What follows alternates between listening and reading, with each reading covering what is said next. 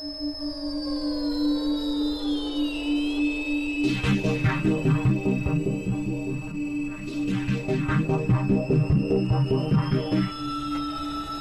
take your seats quickly, ladies and gentlemen.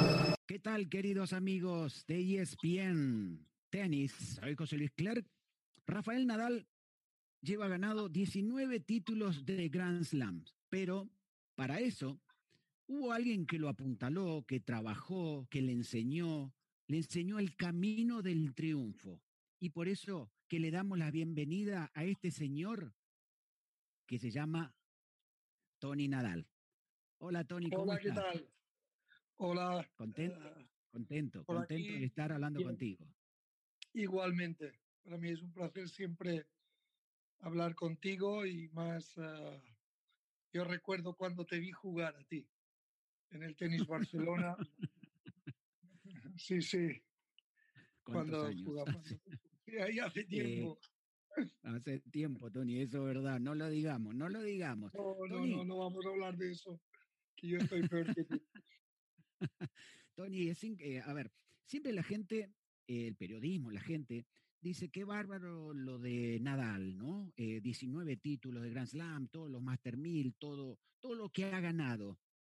Pero si bien hay un cierto reconocimiento tuyo, has ganado con él 16 títulos de Grand Slam hasta que dijiste un día en el 2017, Rafa, seguí solo, seguí con Charlie, seguí con tu equipo, pero yo me voy.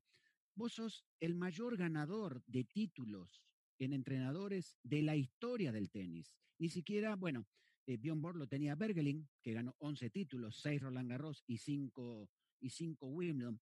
¿Cómo se siente? ¿Cómo llevas ese, ese peso del mejor entrenador de todos los tiempos? Bueno, lo llevo muy bien porque yo sé que no lo soy. Después, eh, yo tuve la suerte de tener un muy buen jugador y cuando tú tienes un muy buen jugador, parece que eres un muy buen entrenador. Yo creo que yo fui un entrenador muy exigente cuando Rafael era pequeño yo como creo en la formación, pues yo creo por encima de todo en el trabajo. Y ya te digo, yo llevo bien todo eso porque yo sé que yo tuve mucha suerte de tener a un jugador como Rafael. Eh, yo nunca me preocupé de- o nunca cuando nos marcamos los retos, el reto fue, eh, fue nunca el principal, fue ganar Roland Garros o Wimbledon o, o el US Open. El principal reto siempre fue mejorar. Yo creo que Rafael creció con esa idea muy clara. La mejora es siempre posible y la mejora es siempre necesaria. Y eso yo creo que, bueno, una pequeña parte me la debe a mí, a mí la idea de no conformarse nunca con lo, con lo hecho hasta el momento, ¿no? Pero muy pequeña parte.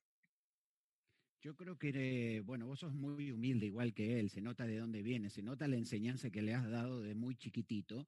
Eh, Rafa era, era diestro y lo llevaste a que sea, a que juegue con la zurda. ¿Por qué? Porque si jugaba algún, algún deporte, eh, No, no, ¿iba no. estar no, no, no era exactamente así. Rafael era, Cuéntame. Rafael cuando empezó a jugar, cuando era muy pequeño, cuando empezó conmigo con tres años, él cogía la raqueta siempre a dos manos, todas, tanto para el drive como para el revés. Y cuando la pelota le venía por el centro, siempre se ladeaba hacia el lugar de, hacia el revés, hacia el, hacia la izquierda, ¿no? Entonces yo pensé Sí. que era zurdo. Como él también ju- jugaba al fútbol y era zurdo, yo me creí que era zurdo. Lo único que yo sí que hice fue decirle cuando tenía unos 10 años, eh, no hay ningún top ten que juegue con dos manos todo, tienes que jugar con una mano. Pero ya tenía claro en aquel momento que el, el principal golpe sería con la izquierda. Él ya sacaba en aquel momento con la izquierda. Cuando era pequeño probamos de sacar con la derecha, con la izquierda no iba bien ni con una ni con otra, pero al final el cambio fue pasar de dos manos a una mano. Y yo, yo me muevo siempre por la lógica, la lógica que me decía a mí, pues que tenía que jugar uh, con una mano, es más fácil jugar el drive que con dos. Entonces, por eso le hice coger la raqueta con una mano, pero no se la hice cambiar al, a, a, la derecha o a la izquierda. No, no, yo ya pensaba que era zurdo. Después he visto que él es diestro. Lo único que hace con la izquierda es jugar al tenis. Todo lo demás lo hace con la derecha. Él escribe, come, juega al golf. Si tú le tiras una pelota, la coge con la derecha. Si él te la lanza, te la lanza con la derecha. Si hubiéramos jugado con la derecha, probablemente habría ganado a Federer. Qué bárbaro, qué bárbaro, qué, qué, qué lindo estar escuchándote esto. Eh, contame, eh, empezaste, como bien dijiste, de, desde muy chiquito.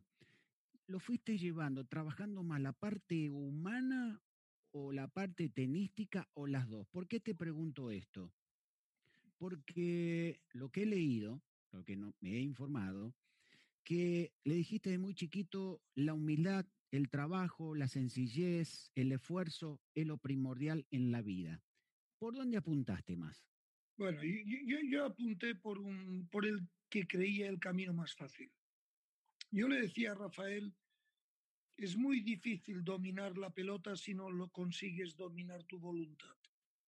Entonces yo me preocupé por encima de todo de que Rafael tuviera un carácter fuerte, porque yo sé que a niveles altos el carácter es determinante. Evidentemente, no me olvido del golpe. Si no tienes un buen golpe, no hace falta ni que tengas muy buen carácter. Pero entendía que la formación personal me ayudaría a la formación profesional. Entendía que si él estaba dispuesto al trabajo, sería más fácil llegar a conseguir las metas. Si él era una persona educada, es más fácil conseguir las metas. Si tienes respeto por el rival, si tienes el valor de la exigencia, es más fácil. Entonces, yo procuré hacer siempre un tema global y yo lo hice siempre desde un punto de vista muy simple. Yo no creo en, los, en las complicaciones. Yo no creo en, las, en hacer teorías uh, estrafalarias de pasar una pelota por encima de una red.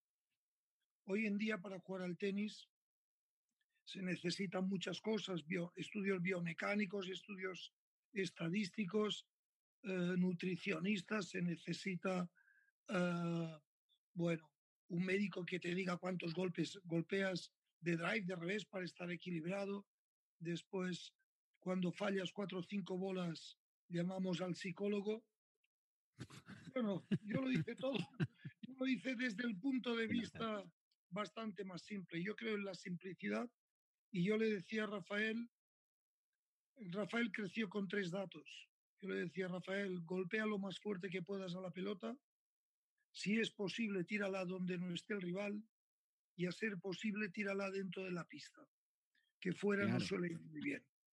Con eso funcionó Rafael. Yo le decía una cuarta cosa y era, Rafael, intenta golpear cada vez la bola lo mejor que puedas. Y esto es la exigencia. Y yo le decía esto y para mí era tan importante el partido de competición como el entreno, el pequeño entreno diario que hacíamos en nuestro club. Y yo creo que él se acostumbró a eso. Ya te digo, yo, yo parto siempre de conceptos muy simples. Yo no me he olvidado nunca que jugar al tenis es pasar una pelota por encima de una red. Y ya te digo, yo no creo, yo creo en la exigencia porque a mí lo que me ha preocupado siempre es la mejora. Yo no concibo hacer las cosas hoy igual que ayer y mañana igual que hoy. Entonces, yo parto de eso y eso yo creo que es lo que a Rafael le dio o le ayudó a tener éxito. Desde que empezaba el primer entrenamiento del 1 de enero hasta que el último, pues era máxima exigencia. Hay entrenadores que prestan mucha atención a los partidos que uno juega, la competición. Para mí, que también le prestaba atención a eso, pues yo siempre vi que eso era la consecuencia de, del trabajo. Si trabajo bien, tranquilo que voy a acabar haciendo las cosas bien. Y esa era mi preocupación. Pero claro, para poder hacer eso, tú necesitas un desarrollo total, un desarrollo personal que me ayuda al profesional. Por eso yo nunca separé la cuestión técnica de la cuestión mental, ni sobre todo el desarrollo profesional del desarrollo personal. Siempre pensé que lo que era bueno dentro de una pista era bueno fuera de ella. Y actué siempre de la misma idea. Y creo yo tengo un pequeño mérito. Ah, muy pequeño, pero... Un pequeño, por favor. No, pero, no, pero cierto, que es que a mí yo no busqué nunca excusas. Yo no, no hice nunca un doble rasero porque era mi sobrino o porque era ah, el hijo del vecino. Lo mismo, mira, te pondré un ejemplo. A mí cuando Rafael le, le ponían faltas de, de, de, tiempo, ¿sabes? Cuando con esto de las reglas de los 25 segundos, yo le decía, el culpable eres tú, que no consigues ir rápido. No, es, no le des la culpa al reloj o a Federer que le ha gustado que esto vaya más rápido. Espabila ¿Sabes?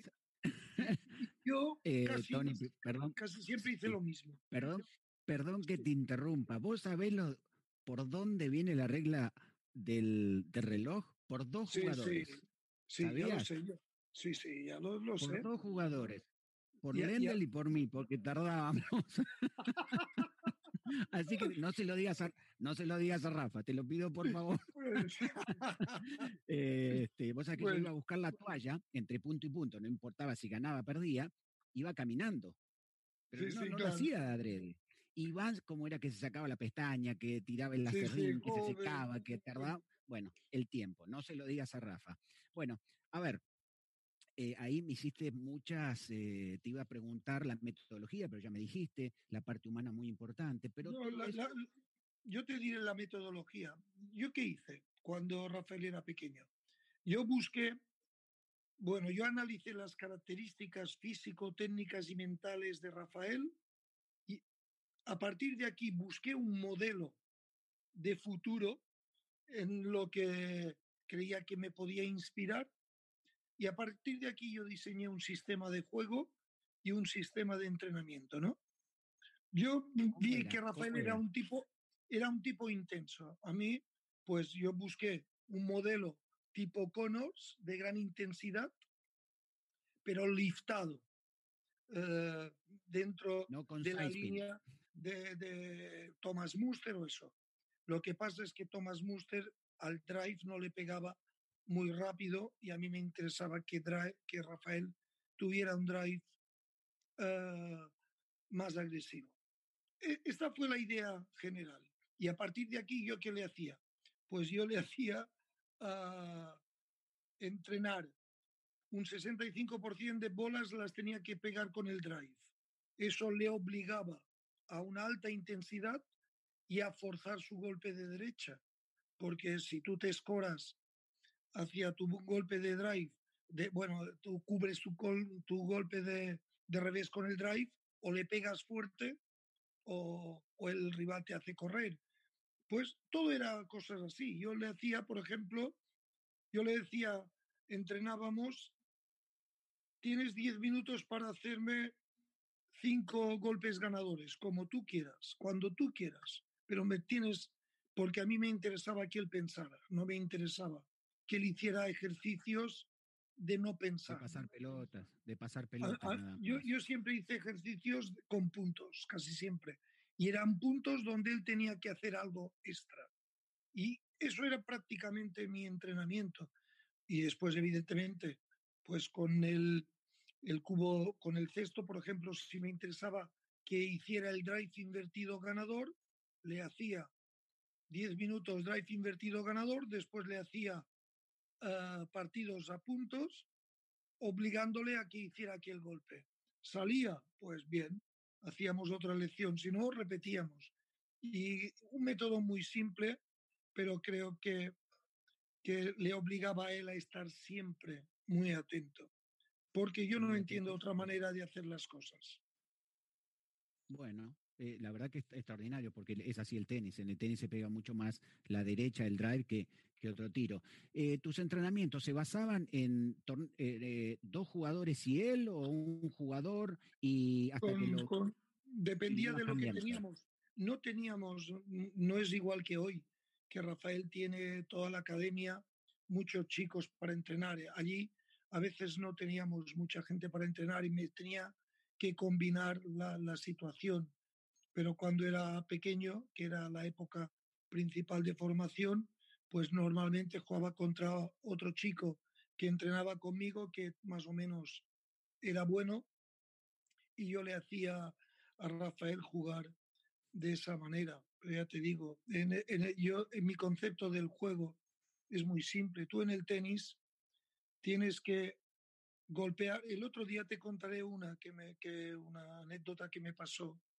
que vino un, un ex número uno del mundo a la academia nuestra y hablamos de un jugador español y me dijo, este jugador hubiera podido ser mucho mejor, hubiera podido ser ah, mejor de lo que fue. Y yo le dije, no, yo creo que no, que no hubiera podido ser mejor. Y él me dijo, sí, porque tenía un muy buen drive, un muy buen revés y un buen saque. Y yo le dije, Sí, sí, pero él tenía un buen drive, un buen revés y el saque normal, bueno, en buena posición. Y cuando tú eres muy bueno, tú tienes un buen drive en buena posición y en mala posición. Djokovic llega a la pelota difícil y te pega un buen golpe, consigue generar una buena velocidad. Rafael igual, Federer igual, y él no, este jugador español pues le pegaba muy bien cuando estaba bien colocado. Y yo le decía, ostras, y así es muy difícil ser bueno. Como yo, esto ya lo sabía cuando, em, cuando Rafael era joven, yo qué le decía? Yo le decía a Rafael que devolviera todas las bolas de toda la pista. ¿Sabes? Si la pelota iba fuera, él la tenía que seguir. Entonces se acostumbraba a pegar de cualquier manera y tenía que conseguir un buen golpe. No, no me doy el mérito a mí, ¿eh? porque el mérito es de él que, fue capaz de hacerlo. No, aquí te voy a interrumpir. aquí te voy a interrumpir, siempre con la humildad. A ver, cuando las cosas sucedieron, Rafa es gracias a vos. Ustedes hicieron no, una no, no, no, pero no quiero, no quiero que parezca que, que, yo digo, yo, yo hablo de mi concepto del juego, ¿no? Entonces, como yo tenía este concepto, yo entrenaba todo para que pudiera llegar en el futuro a desarrollarlo bien. Yo, yo, procuré que una victoria presente no me, no me impidiera una victoria futura. Yo siempre estuve pensando en el futuro, siempre. ¿Sabes? Cuando quedó campeón de España, la primera vez que tenía 11 años, yo llamé a la federación y les dije, ¿me podéis enviar la lista de los últimos 25 campeones de España? Me la enviaron por fax y en la siguiente comida familiar yo empecé a leerle la lista y le dije, no sé, no me acuerdo de los nombres. Miguel Pérez, ¿le conoces? No, campeón de España como tú. Juan Martínez, ¿le conoces? No, campeón de España como tú. Pedro no sé qué, campeón de España como tú. Uy, Alex Corregge, este le conocemos. Lo vamos a anotar aquí. Al final de los 25 había 5 o 6 que en un futuro habían sido buenos. Yo le dije, esta es la probabilidad que tú tienes de ser bueno. De ti va a depender que en el futuro estés en esta lista de los conocidos o en la otra de los no conocidos. y toda la vida hice lo mismo. Cuando ganó el primer Roland Garros, otra vez le, dije lo mismo. Le dije antes que tú, Ferrero, Moyá, no, no hablo mal de ellos, evidentemente. ganar un Roland eh, Garros está muy bien. Moyá, Carlos, Albert Costa, ganaron un, un, Roland Garros y se quedaron con uno. Nosotros nos creímos que ganarían más. Solo ganaron uno. En cambio, Borges, el otro, ganaron más. De ti va, va a depender que en el futuro estés en, otra vez en esta lista o en la otra. Tú sabrás si te tienes que conformar o no. Y así fue toda la vida. Eso ¿Vos sabés, que, vos sabés que le hicimos una entrevista muy linda y muy larga a Rafa y en una de esas le pregunto, Rafa, ¿soñabas con ser grande, ser número uno del mundo? No, yo nunca soñé. Eh, yo quería ir mejorando todos los días. se nota que eso eh, se lo metiste en la cabeza. Es algo fantástico lo que le has metido la cabeza a ese chico, de mejorar todos los días. Vayamos ¿Cuándo fue que dijiste, acá hay que mejorar, acá no nos podemos quedar con el tenis que tenés porque vienen, vienen unos chicos con una velocidad de piernas, con una velocidad de pelota que empieza a ser diferente? Ya lo, ya lo estamos viendo a, Roger eh, jugar más en diagonal hacia adelante, raqueta más grande. ¿Era vos que le proponías o era él que te proponía? Bueno, yo, te interrumpo, interrumpo, perdón, y termino con la pregunta a Charlie también le hicimos una nota y nos decía, es él que venía a decirme, quiero mejorar el tenis. Con vos, ¿cómo era eso? ¿Era vos que le decía, tenemos que mejorar? Yo te diré, como toda la vida fue igual, cuando él, él con 16 años se mete en el circuito, después tiene mucho éxito muy pronto, gana Roland Garros, vuelve a ganar Roland Garros, vuelve a ganar Roland Garros. Y yo le dije, Rafael, esto no basta esto no basta porque no, no, no podremos ganar. Tenemos que ganar en, Wimbledon, tenemos que ganar en, en eh, Estados Unidos o en Australia. Tienes que, hacer perdón, algo. Perdón, perdón, perdón, este, Tony. ¿Cuándo fue? ¿Cuántos Roland Garros ya había ganado que no, no, no, va así? ¿Cuántos? ¿Tres, cuatro, cinco? ¿Cuántos no, llevaba No, no, no, ya había ganado, yo qué sé, desde el segundo, el tercero. Yo le estuve diciendo, no, no, tenemos que hacer algo diferente porque si no, eh, Federer en aquel momento era muy fuerte y era difícil. Y bueno, y la idea durante años fue tenemos que mejorar en, en pista en pista de hierba, tenemos que mejorar en pista rápida. Para nosotros no era fácil porque el concepto del juego es este. Y la última vez que hablé con él para preparar la temporada 2017, estábamos él y yo reunidos en la academia y yo le dije, Rafael, el mundo ha cambiado. Tú, tus piernas ya no son las de antes, tú corres menos, no queda más remedio que acortar los puntos, tienes que irte hacia adelante, sí o sí. No puedes irte a restar cinco metros lejos y confiar en recuperar porque la gente te la pega. Tú antes jugabas la bola alta sobre el revés del rival, la gente se iba para atrás, ahora te vienen hacia adelante porque tú no, no le golpeas igual que antes, entonces tenemos que hacer algo. Tienes que ser más agresivo, tienes que irte más hacia la red. Y le dije, y de una puñetera vez tienes que aprender a sacar. No puede ser.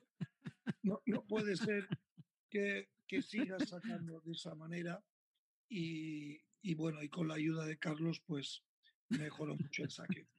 Mejoró todo. Eh, Pero mejoró todo. La, la, realidad es que yo entiendo siempre, Rafael creció con la idea que yo te dije, que la mejora era necesaria. Entonces, yo creo que él, que ha sido siempre una persona muy obediente, es un tipo que, que al final se acostumbró, porque veía en mí a un tipo que nunca estaba suficientemente satisfecho.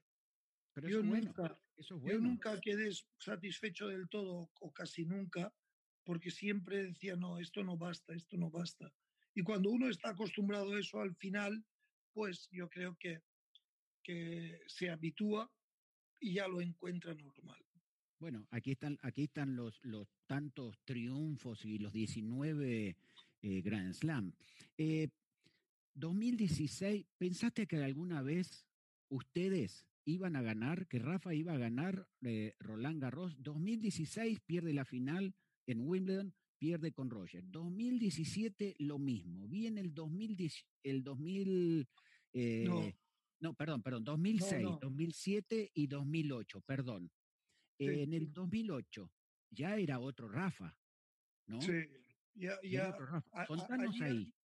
Yo te diré, lo primero es que en el 2007 yo creo que no es una excusa, a mí no me gusta poner excusas, y no es una excusa, pero Rafael en el 2007 estuvo muy cerca, estaba dos sets iguales y en el quinto le, le entró un problema en la rodilla, empezó a no poder flexionar y bueno, y perdió el quinto set, hubiera podido pasar cualquier cosa. Cuando Rafael acabó el partido, que perdimos en cinco sets. Yo llego al vestuario y me lo encuentro a él llorando. Uh, y le digo, Rafael, no llores. Uh, Roger ha sido mejor que tú. Al final nos ha ganado. Y él me dice, yo no sé si nunca más tendré la oportunidad de ganar este torneo. Y yo le dije, si no tienes la oportunidad, será que no te lo mereces. Si no, lo, si no la tienes, es como si yo llorara porque no tengo un Rolls. Será que no me lo merezco, no lloro.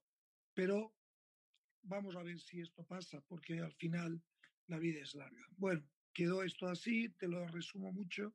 En el 2008, cuando... Te cuento te cuento, perdón, perdón que te interrumpa. Eh, me haces acordar tanto a mi entrenador, a Patricio Rodríguez, que él salía de la cancha cuando perdía y era cuando él me agarraba. Y me, me, decía, ¿sabes por qué perdiste? Y yo decía, wow, ¿qué pasó? ¿Por qué? Por esto y esto y esto. Y es lo que mejor uno puede hacer como entrenador, porque es ahí cuando entran las cosas. O pues, salir por, o por qué ganaste. Y la verdad que no sé, jugué bien. No, no, porque hiciste esta jugada, la aquella jugada. Perdón que te interrumpa. No, no, bueno, me gusta que me digas eso porque yo entrené siempre a Rafael de esta manera, siempre con preguntas y sigo entrenando igual. Yo le yo a, a cada golpe le decía, ¿por qué? ¿Por qué has fallado? ¿Por qué has hecho esto? ¿Por qué? ¿Por qué? ¿Por qué? Mira, me pasó una buena en Buenos Aires, eh, había cambiado el cordaje y no nos iba muy bien. Y yo, y yo le digo, sabes, el año que estuve en Buenos Aires jugando, el, el segundo que perdió con sí. Tiem en semifinales. Perdió con Tim, y, sí, correcto. Sí, y yo estaba, estábamos entrenando y yo le digo, Rafael, me metió un drive que la metió dos, dos metros lejos de, de, la línea de fondo. Y yo le digo, Rafael, ¿por qué has fallado? Y él me dice, no, no sé porque no he hecho nada mal. Yo creo que la he pegado bien. Me dice él, yo, yo la he pegado bien y le digo, ah, entonces la querías tirar dos metros fuera. claro. Es, es, es, bastante simple todo. Sí. Yo entrené siempre, ya te digo, con preguntas, pero en esta ocasión en Wimbledon, cuando hubo la interrupción por lluvia en el año que le ganó a Federer. 2008. 2008, 2008 la última interrupción, 2-2 en el quinto, habíamos perdido muchas oportunidades. Sí. Había tenido ya dos match balls, Sí, había estado 5-2 sí. y dos saques en el cuarto en el tiebreak. Doble, falta, doble, doble falta. falta. que yo le dije a Carlos Costa después del primer saque, dije doble falta y no quise mirar y no fue. Y, fue. ¿Y, lo y, le, y, le, y le, dije a, a, Rafael, bueno, yo pensé en la interrupción, ¿qué le digo para animarle? ¿Sabes? Pero yo espera, bueno, espera, no sigas, no sigas, no sí. sigas. Hubo varias interrupciones, no fue la, la última. Nos contó Rafa que la primera interrupción fueron al vestuario, por supuesto, y bueno, después de un rato le dijeron, vamos a la cancha. Te mira a vos que estabas durmiendo. que te dice... me, había hecho, me, había hecho una, me había dado una cabezadita, estaba hecho polvo este día. Estaba allí en el vestuario. Sí. Pero en aquel momento estábamos dos a cero me creía que ganábamos fácil. ¿Y qué te dice? Dale, que tenemos que ir a la cancha. Me dice, Tony, a ver si despierta. Digo, sí, sí, sí, vamos, venga. Pero en bueno, la última ahora... interrupción yo le digo, ostras, uh, pensé, ¿qué le digo? Y, y, lo único que se me ocurrió para animarle fue, Rafael, no pienses en las oportunidades perdidas, estamos 2-2 en el quinto, intenta hacer un esfuerzo para llegar al 4-4 y en el 4-4 Dios decidirá.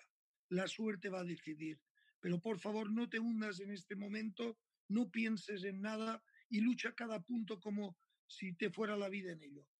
Y el tío levanta la cabeza y me dice, tranquilo, que yo no voy a perder.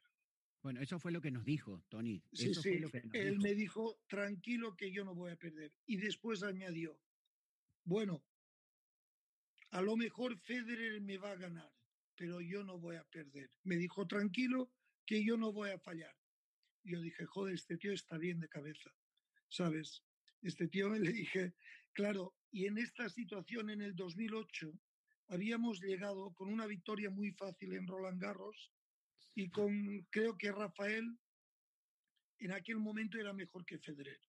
Y yo pensaba que era nuestra oportunidad para ganar Wimbledon.